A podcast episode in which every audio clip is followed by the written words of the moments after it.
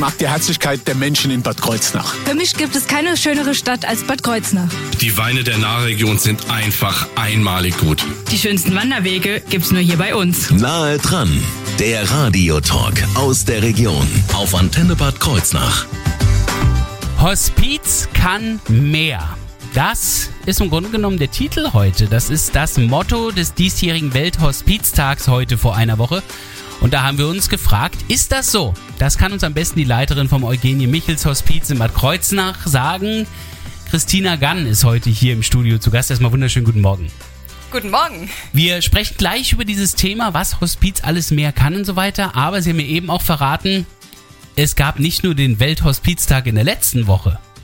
Nein, also wir hatten am Samstag den Welthospiztag und Eben. morgen am 14. Oktober ist der Deutsche Hospiztag. Ah, wir sind also mittendrin in so einer Art Hospizwoche, könnte man schon fast sagen. oder? Richtig. Ähm, Gibt es da irgendwas Besonderes dann auch am Deutschen Hospiztag beim Eugenie Michels Hospiz? ja, genau. Da wird morgen um 19 Uhr in der Pauluskirche ein Benefizverein, ein Benefizkonzert des Wow. Fördervereins stattfinden.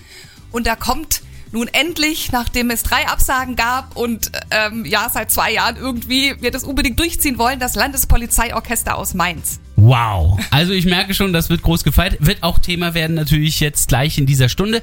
Aber hauptsächlich wollen wir Ihnen das Eugenie Michels Hospiz und Hospize im Allgemeinen näher vorstellen. Jetzt hier bei Nahe dran. Ich bin Thorsten Subert. Schönen guten Morgen.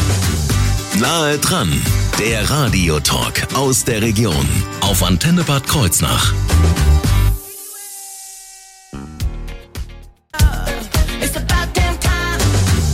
Nahe dran, der Radiotalk aus der Region auf Antenne Bad Kreuznach.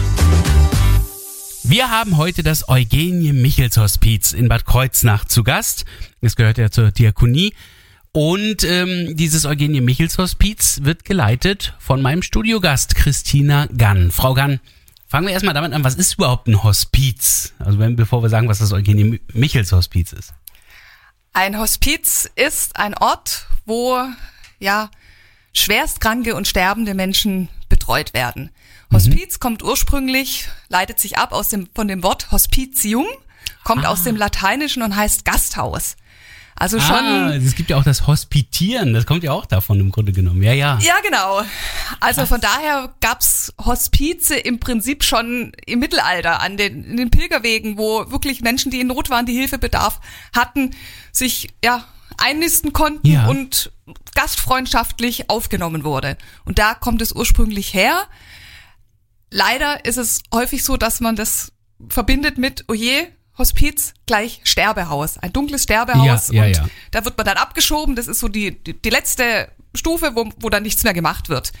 Und ja, diesen Mythos, deswegen, das ist mir sehr wichtig, das immer wieder zu betonen, dass dem nicht so ist.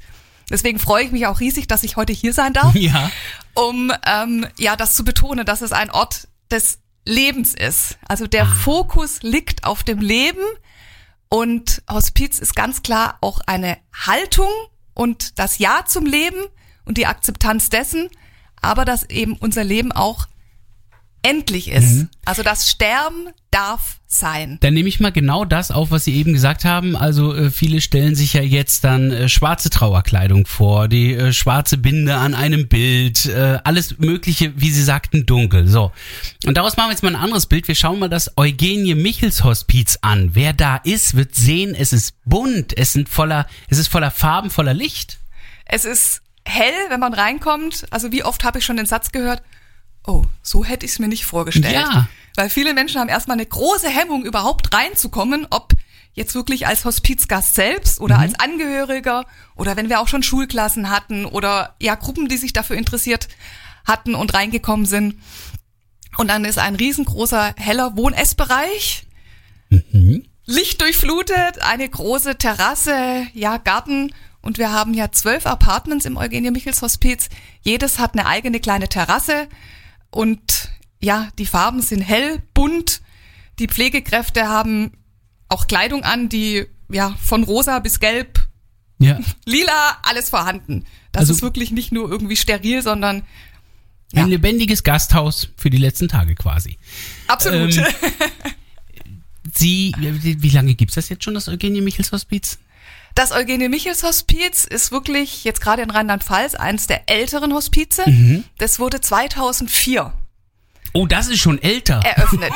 Das ist tatsächlich schon älter. Ähm, aber sie gehören zur Diakonie mit dazu.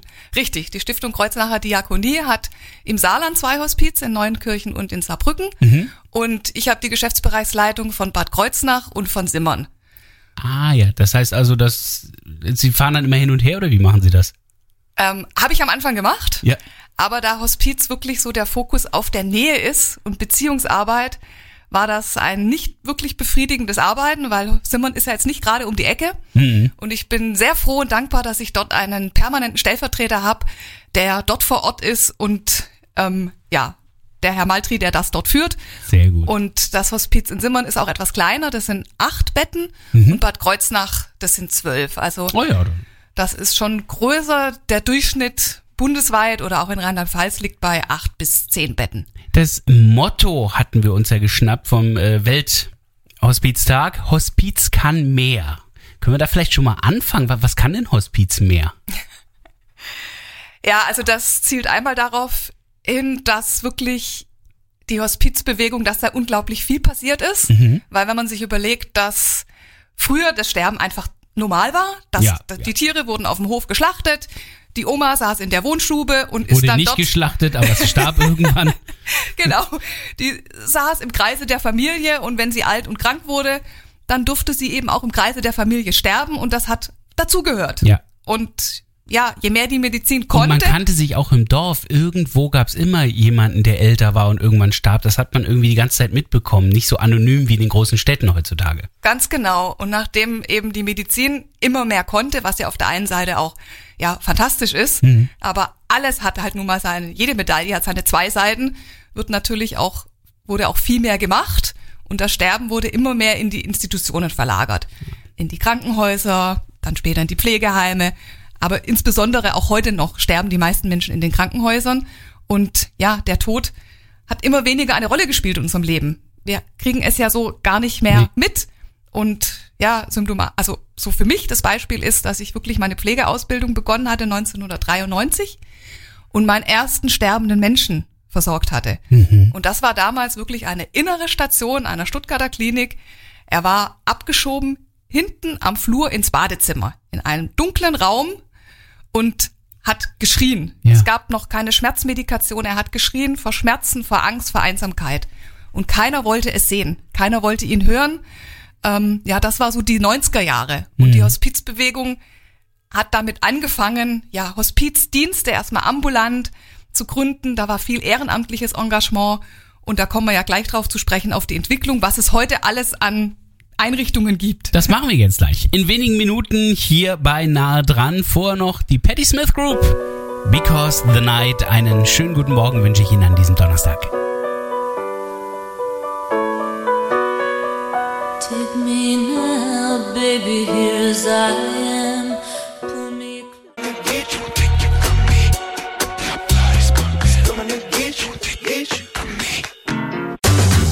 Nahe dran, der Radiotalk aus der Region auf Antenne Bad Kreuznach.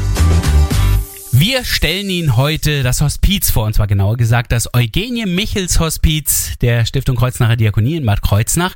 Die Leiterin ist Christina Gann und sie ist ja heute hier im Studio zu Gast, um uns das Eugenie Michels Hospiz etwas näher vorzustellen. Da waren wir eben schon mal so bei den Begrifflichkeiten. Beispielsweise eben dem Hospiz an sich. Jetzt gibt's ja verschiedene andere Aspekte auch noch oder verschiedene Bereiche. Ähm, es gibt ihr Hospizstation, also das ist Station- Stationär, genau. Genau. Dann gibt es ambulante Hospizdienste. Es gibt ähm, Palliativstation. Es gibt auch das wiederum ambulant. Jetzt müssen wir das mal auseinanderklamüsern. So ein bisschen. Genau, also das ist ja auch ein Punkt nach dem nach dem Motto Welthospiztag, Hospiz kann mehr. Ja. Was Ich, wirklich ich merke ja schon, wie viel mehr.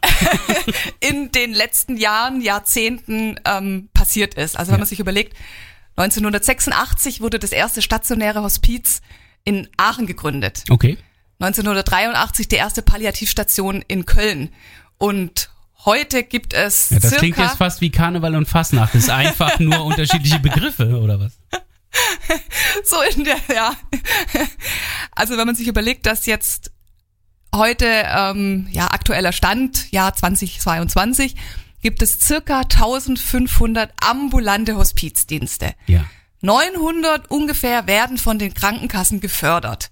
Die anderen, also ursprünglich kommt ja alles aus dem ehrenamtlichen Engagement, Ja. wurde aber immer weiter professionalisiert. Na gut, die Ehrenamtler wollen ja auch irgendwann was essen, also.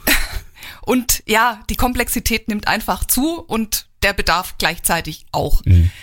Und also was bedeutet, 900 werden von den Krankenkassen gefördert, dass in aller Regel bei den ambulanten Hospizdiensten ein bis zwei hauptamtliche Koordinatoren das Ganze leiten und führen. Okay, das sind nicht Ähm, viele. Nee. Genau, und das sind meistens kommen die aus der Pflege oder aus der sozialen Arbeit mit Zusatzqualifikation Palliativ Care und ja, haben einen ganzen Pulk von ehrenamtlichen Hospizbegleitern, die die Menschen zu Hause betreuen, ja, und den Menschen oder den, den, den Patienten oder auch den Angehörigen das Wichtigste schenken, Ja. Zeit. Die gehen auch in Pflegeheime und unterstützen dort, weil dort ist ja in aller Regel zu wenig Zeit. Also hier in Bad Kreuznach haben wir ja den christlich ambulanten Hospizdienst an der Nahe, Ja. der diese Aufgabe übernimmt. Aber wie viel Zeit kann ich denn haben, wenn ich ambulant unterwegs bin? Das sind ja Termine. Gut, die Ehrenamtliche, Die nehmen sich die Zeit. genau, also Ah, das ja. ist ja das Schöne. Da geht's nicht um irgendwie bei einem ambulanten Pflegedienst, der nach im Minutentakt abgerechnet Mhm. wird, sondern die Ehrenamtlichen, die können dort eine Stunde bleiben, die können natürlich auch, je nachdem, wie viel Engagement sie einbringen, auch drei Stunden bleiben. Oder wenn ein Mensch wirklich stirbt, die Familie komplett unterstützen und da bleiben. Also das ist natürlich, ja, das wertvollste Geschenk, was es gibt. Definitiv, das ist ganz wichtig. Also das ist jetzt aber der Unterschied auch vor allem zwischen ambulant und stationär. Richtig, die Soweit fahren nach klar. Hause. Was ist aber jetzt der Unterschied zwischen Hospiz und äh, Palliativ? Was ist Palliativ? Palliativ kommt auch ursprünglich aus dem lateinischen Pallium, heißt Ummantelung, also auch die Sorge und Begleitung, Betreuung von den Menschen. Ah, ja. Der Schwerpunkt, es heißt ja auch Palliativmedizin, ist aber mehr so in dem medizinischen Bereich, dass wirklich auch viel in der Schmerztherapie und Symptomkontrolle gemacht wird. Es gibt hier Marienwörth, eine Palliativstation. Ja. Bundesweit sind es circa 340 in der Zwischenzeit. Ähm, ja, die werden geführt von Palliativärzten und Palliativcare-Pflegekräften. Meistens arbeiten die auch im Multiplus professionellen Team. Und ja, mit sozialer Arbeit, Psychologen, Musiktherapie und so weiter. Und Kostenträger sind die Krankenkassen. Wir sprechen gleich weiter über das Thema und stellen Ihnen natürlich auch weiter das Eugenie Michels Hospiz vor, in wenigen Minuten hier auf der Antenne.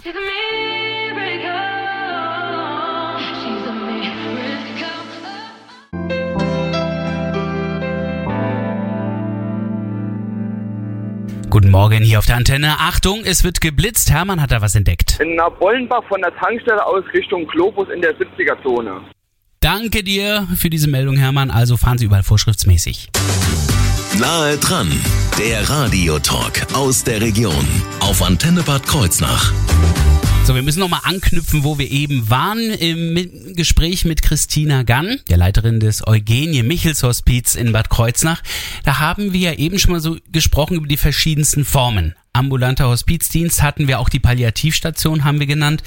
Ähm, Sie haben uns aber auch den spezialisierten ambulanten Palliativversorgung genannt. Ui, so kompliziert. Sie kürzen es ab, glaube ich, ne? Genau, also auch da gibt es mittlerweile über 400 oder so an die 400 SAPV-Teams.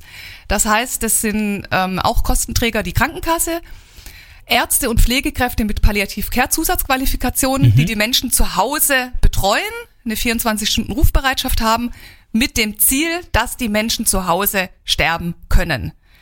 Dabei aber medizinisch versorgt werden, also Schmerzfreiheit bekommen und so Genau. Und dass eben auch durch die Rufbereitschaft Krankenhauseinweisungen vermieden werden. Mhm. Es gibt aber dennoch Situationen, dass die Versorgung entweder zu komplex ist oder keine Angehörigen da sind oder die Angehörigen irgendwann an dem Punkt sind, dass sie einfach überfordert sind und nicht mehr können. Ja.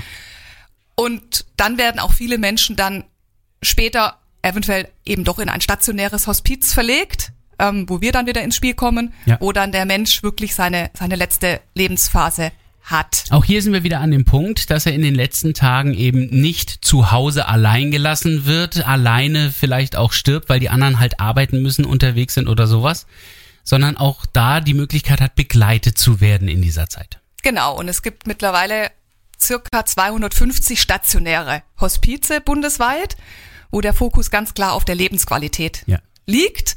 Und um wieder den Bogen zu schließen zu Hospiz kann mehr, Ja. ähm, ist auch unsere Aufgabe in der Hospizbewegung oder Hospizarbeit, sich den gesellschaftlichen Anforderungen, ja, die eben mit zu begleiten und sich da auch zu stellen, weil das ist ja auch noch ein Thema, das wir ansprechen wollten, die Diskussionen um die Suizidassistenz, ähm, ob das wirklich als letzter Weg sein muss, Ja. dass wenn das Leben gerade jetzt schwierig wird, man diesen Weg geht. Ist wieder ein Fachbegriff. äh, ich kenne vor allen Dingen den Begriff der Sterbehilfe, also in irgendeiner Form dem Sterbenden dabei zu helfen, den Tod gegebenenfalls früher zu bekommen oder unbewusst zu bekommen oder so. Viele haben ja den Wunsch, ich will da keine Schmerzen zum Schluss haben, ich will das nicht mitbekommen, weil das ist das Einzige, wovor ich da Angst habe. Ähm, könnte, ma- g- gibt's da juristisch irgendwas, dass man da demjenigen helfen kann? Ja.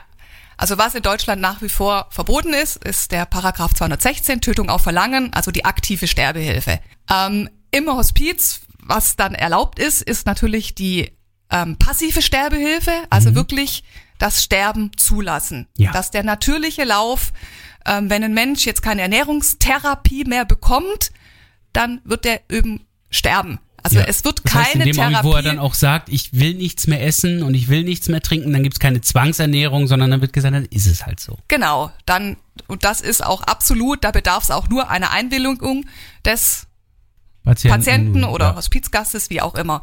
Dann gibt es die indirekte Sterbehilfe. Das bedeutet, ähm, dass man das Therapieziel ist eigentlich, ist natürlich nicht das Sterben, Nee. sondern die Schmerztherapie beziehungsweise Symptomkontrolle. Also der Mensch bekommt hochdosiert Medikation Ja, und nimmt in Kauf, dass er unter Umständen dadurch früher stirbt. okay. Also hier geht's jetzt nicht darum, dass man dann sagt, ups, das war ja jetzt eine doppelte Spritze, oh, das wollte ich so gar nicht. Nein, so ist der Fall nicht gemeint, sondern der ist eher gemeint, ähm, dass die Medikamentierung dort ganz normal nach bestem medizinischen Wissen auch gegeben wird. Ganz klar. dass allerdings die Nebenwirkungen auch bekannt sind und der Patient weiß, ja, bei den Nebenwirkungen kann es dafür sorgen, dass ich ein, zwei Tage weniger lebe. Ganz klar. Okay. Also da ist es eben auch so, dass man das, ja, da braucht es eine Einwilligung. Ja. Und wenn der Mensch nicht mehr einwilligungsfähig ist, dann braucht es einen Bevollmächtigten oder einen Betreuer und eben aber auch eine Rechtfertigung. Ja. Kann Also- hier eine Patientenverfügung helfen? Ähm, ganz kurz noch, da ist ein Beispiel die palliative Sedierung, dass wenn wirklich das Leid so unerträglich geworden ist, ähm, dass dann der Mensch wirklich das bewusst nicht mehr wahrnehmen, also Ja. wahrnehmen oder erleben muss, Die Schmerzen, ja. richtig, aber es ist wirklich ganz, ganz wichtig, dass es eine Rechtfertigung bedarf. Also nicht einfach, weil es jetzt gerade mal ein bisschen blöd ist. Also das wird immer gut besprochen und vorausgeplant und sonstiges. Und die Suizidbeihilfe ist eben das, wo jetzt die Diskussionen sind, nachdem im Februar 2020 der Paragraph 217 gekippt wurde, ähm, dass man jemand ein Medikament bereitstellt und er es nehmen darf. Und zum Punkt Patientenverfügung, eine Patientenverfügung ist immer hilfreich, weil man sieht, der Mensch hat sich mit der Thematik auseinandergesetzt, aber eigentlich reicht sie alleine nicht aus. Weil wenn ein Arzt irgendwo hinkommt im Notfall und da liegt nur eine Patientenverfügung und der Mensch ist nicht mehr ansprechbar, er muss sich nochmal absichern. Ja, da eine ja. Patientenverfügung jederzeit widerrufen werden kann, braucht's eine dritte Person. Mhm. Von daher ist eigentlich das Wichtigste, dass sich wirklich jeder Gedanken macht, ob es eine Person des Vertrauens gibt, Ja. einen Bevollmächtigten, der für ein spricht, was denn der Wunsch ist. Und auch regelmäßig wiederholt. Also bei, im Fall meiner Mutter, wir setzen uns alle zwei Jahre zusammen, dann wird alles nochmal durchgesprochen. Ähm, das hilft dann natürlich, wenn man da so jemanden hat. Absolut. Das ist wirklich sehr, sehr hilfreich. Äh, aktuell bei den Diskussionen, letzte Frage von mir noch dazu. Wie sehen Sie da die Situation in der Diskussion? Sind Sie da im Hospiz eher dafür, dass man ähm, beim Suizid auch behilflich sein dürfte oder nicht? Also unsere Haltung ist da ganz klar, dass unsere Aufgabe ist, eine die Menschen beim Sterben zu begleiten Ja. und nicht das Leben vorzeitig zu beenden. Also lieber demjenigen die Möglichkeit geben, in den letzten Tagen dann aber auch zu versuchen, so, so glücklich und schön wie möglich die letzten Tage noch zu verbringen, als zu sagen, naja, nehmen wir sie vorher weg. Da versuchen wir tatsächlich alles und ich habe auch schon so viele Menschen, die am Anfang von einer Begleitung nach nach irgendwie Sterbehilfe gefragt haben. Nach kurzer Zeit in unserer Betreuung kam der Wunsch nie wieder auf, dass sie sterben wollten, sondern sie haben jeden Tag, soweit es möglich war, gelebt. Weitere Informationen zu diesem Thema, beziehungsweise auch wie ein solches Hospiz sich finanziert, wird gleich Thema werden. Hier bei Nahe dran auf Ihrer Antenne.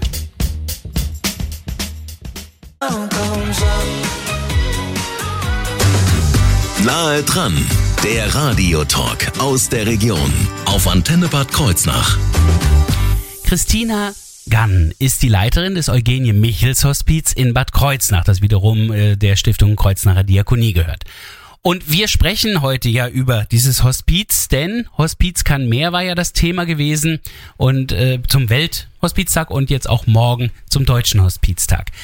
Allerdings stellt sich natürlich auch die Frage, wie finanziert sich das? Wir haben vorhin bei der palliativen Medizin gehört, dass das durchaus auch durch Krankenkassen finanziert wird. Wie sieht es denn beim Eugenie Michels Hospiz aus? Übernimmt das dann komplett die Diakonie oder wie, wie wird das gemacht? Nee, also die Hospizversorgung, 95 Prozent der Kosten, was der Tagessatz kostet, ähm, teilen sich die Krankenkasse und die Pflegekasse. Ah ja. Und 5 Prozent muss das Hospiz selbst über Spenden akquirieren. Also nur, dass man mal so eine Vorstellung hat. Da brauche ich allein für das Eugenie Michels Hospiz über 90.000 Euro und dann nochmal für das Hospiz in Simmern über 60.000 Euro jährlich, um kostendeckend zu sein. Ganz wichtig ist aber, das ist hier nicht einfach nur der Sparfuchs, der dafür sorgt, dass sie da jetzt betteln gehen müssen, sondern das ist schon bewusst so gemacht. Ganz genau. Also der Gesetzgeber hat ganz klar den Fokus. Ihr bekommt einen guten Tagessatz. Also die Rahmenbedingungen, die Personaldichte ist gut. Also noch. Ich hoffe, dass es auch so bleibt.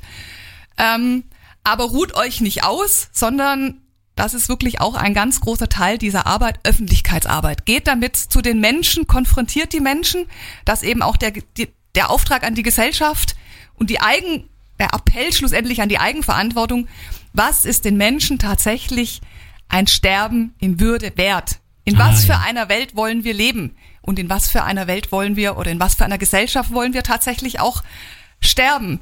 Und einmal bekommen wir Unterstützung auch durch einen Förderverein. Wie gesagt, wir haben es zu Beginn erwähnt, dass da morgen dieses große Benefizkonzert stattfindet, Genau.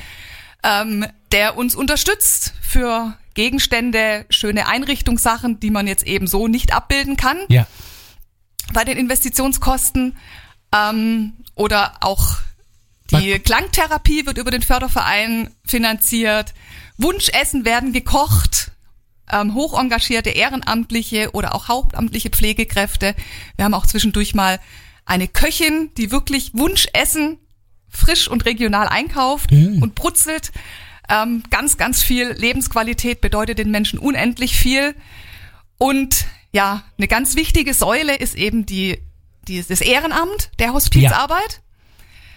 Da gibt's auch demnächst wieder einen Ehrenamtskurs. Im November wird auch Ehrenamtskurs. Genau, also man kann nicht einfach nur als ehrenamtlicher Hospizbegleiter im Hospiz arbeiten, sondern man braucht dafür eine Ausbildung. Ah so, da Ein lerne ich also Hospiz. Ich lerne nicht Ehrenamt, sondern Hospiz. Okay. Genau, also wie man mit sterbenden Menschen auch umgeht und ja, Biografiearbeit und Eigen-Selbstreflexion. Ja. Da gibt's im ähm, November einen Infoabend. Der Kurs wird dann im ähm, Februar starten und im Juli 2023 Ah, enden. ja. Und wie gesagt, das Wichtigste ist eben so dieses, dass die Menschen informiert werden, dass Hospiz mehr kann, weil wirklich der Fokus auf der Lebensqualität liegt und wir so viel machen, den Menschen jeden Tag so viel bieten, dass tatsächlich immer wieder der Satz kommt, es war die schönste Zeit meines Lebens. Dazu erfahren Sie mehr natürlich auch beim Eu- Eugenie Michels Hospiz und das erreichen Sie am besten übers Internet. Klicken Sie auf die Seite der Kreuznacher Diakonie.de und da finden Sie dann auch unter Hospize natürlich das Eugenie Michels Hospiz. Und auf unserer Internetseite in der Mediathek finden Sie diese Folge von heute. Es ist halb.